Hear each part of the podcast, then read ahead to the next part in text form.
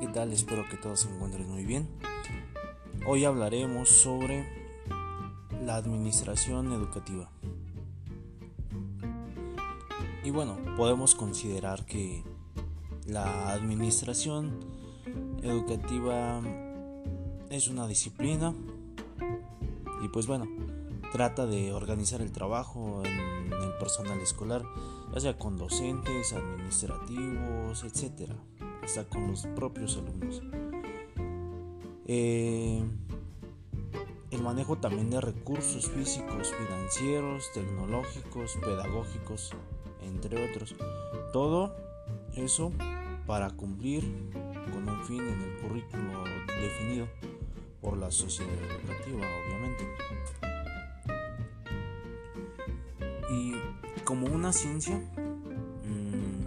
trata de, proporcionar los principios, técnicas para prever, quizá también planear, organizar, así como dirigir, evaluar eh, ciertos componentes del sistema educativo en ámbitos restringidos, como la, en las escuelas las respectivas comunidades o en ámbitos más amplios como los de la supervisión y la dirección, de tal modo que cada uno pueda contribuir de modo eficaz al logro de, objetivos estipulados en la institución.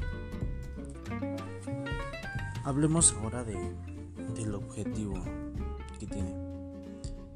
Y el principal objetivo que tiene la administración educativa es simplemente facilitar el proceso de enseñanza-aprendizaje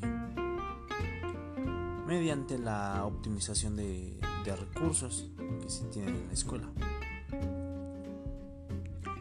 Algunos, este, algunos estudiosos o especialistas en la materia eh, establecen que hay cinco lo resumen en cinco tareas, que son establecer, establecer relaciones entre la escuela y la comunidad, desarrollar planes y programas de estudio, agrupar a los alumnos, gestionar y administrar los recursos materiales, humanos y financieros.